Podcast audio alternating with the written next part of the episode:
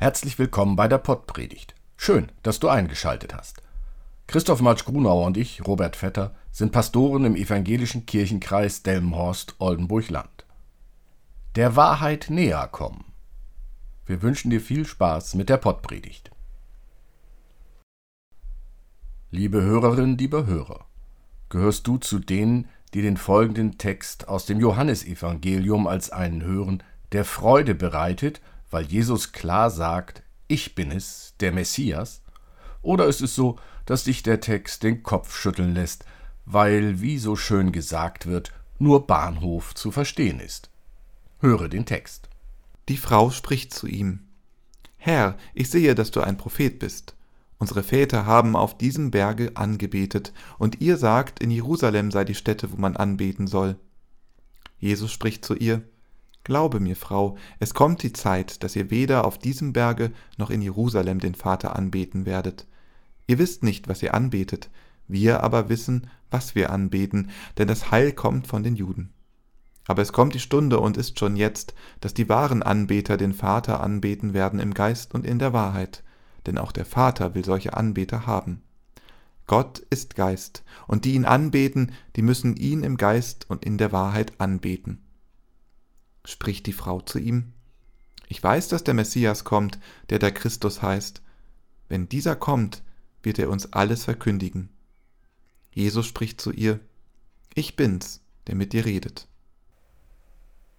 Angebetet, anbeten, anbeten, anbetet, anbeten, Anbeter, anbeten, anbeten und anbeten. Neunmal kommt eine Form des Wortes anbeten im Text vor. Da kann beim Hören schon der Überblick verloren gehen, wer anbetet und wer angebetet werden soll, oder auch wer Anbeter und wer wahrer Anbeter ist. Klar stellt Jesus heraus, dass die Frage des Gebetsortes keine entscheidende ist. Ob nun dieser Berg oder Jerusalem, egal, es kommt eh eine Zeit, da wird woanders angebetet. Festzuhalten ist, es wird angebetet werden und eine feste Bindung an einen Ort ist nicht nötig. Klar stellt Jesus auch heraus, wer anzubeten ist. Es ist Gott, der anzubeten ist. Dies sollen sich alle Menschen klar machen. Das Heil kommt von den Juden zu allen Menschen, also vom Gott des Alten Testamentes, den Jesus Vater nennt. Den gilt es anzubeten. Klar machen will Jesus auch, wer aufrichtig anbetet. Er sagt dies. Die wahren Anbeter den Vater anbeten werden im Geist und in der Wahrheit, denn auch der Vater will solche Anbeter haben. Gott ist Geist, und die ihn anbeten, die müssen ihn im Geist und in der Wahrheit anbeten. Die Worte Geist und Wahrheit, mit denen wird es spannend. Ob es zu Jesu Zeiten auch schon so viele verschiedene Wahrheiten gab wie in unseren Tagen? Welche Wahrheiten kennst du? Wie viele sind es? Welche Wahrheiten kannst du annehmen? Welche Wahrheiten lehnst du ab? Gibt es den Klimawandel? Da treffen Wahrheiten aufeinander, die sich gegenüberstehen. Die einen sehen den Untergang der Welt und kleben sich auf Straßen, die anderen kämpfen für die Förderung von Gas in der Nordsee bei Borkum. Oder schauen wir auf unsere Gesellschaft.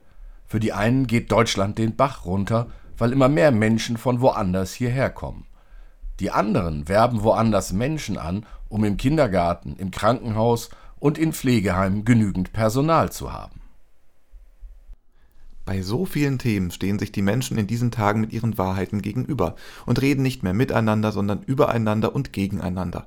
Jeder und jede scheint die Wahrheit gepachtet zu haben. Die Standpunkte, die Standorte werden mit Klauen und Zähnen verteidigt. Und da kommt unser Text und Jesus stellt einfach klar, eure Standorte könnt ihr vergessen. Sie spielen zukünftig keine Rolle mehr. Die Messlatte wird eine völlig andere sein. Nicht der Standpunkt ist es, der entscheidend ist, sondern ob er in Geist und Wahrheit zustande gekommen ist. Und vor allem, betet nicht eure Standpunkte an, sondern Gott. Alles entscheidet sich mit Gott. Er macht den Unterschied. Gott ist Geist. Und dieser Geist Gottes, wenn er dich nicht ergriffen hat, durchdrungen hat, dann sei vorsichtig mit deiner Wahrheit. Denn nur die Gott in Wahrheit und Geist anbeten, sind auf der richtigen Spur. Es gibt nicht den einen Ort, den einen Standpunkt.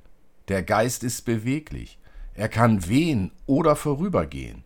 Er kann mit dir sein oder auch nicht. Gottes Geist kann ich nicht gepachtet haben.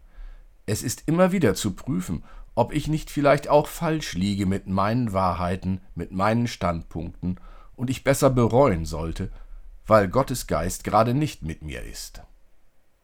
Bitten wir Gott, danken wir Gott, erkennen wir an, dass Gott der Herr ist über Leben und Tod, ehren wir Gott, der das Leben immer wieder schenkt, und loben wir ihn, loben wir sie.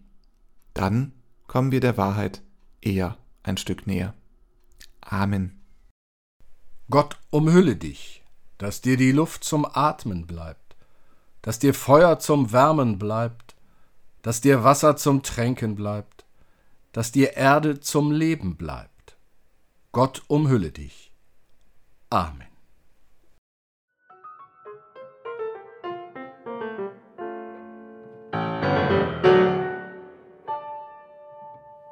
Dieser Podcast ist ein Angebot des evangelisch-lutherischen Kirchenkreises Delmenhorst-Oldenburg-Land.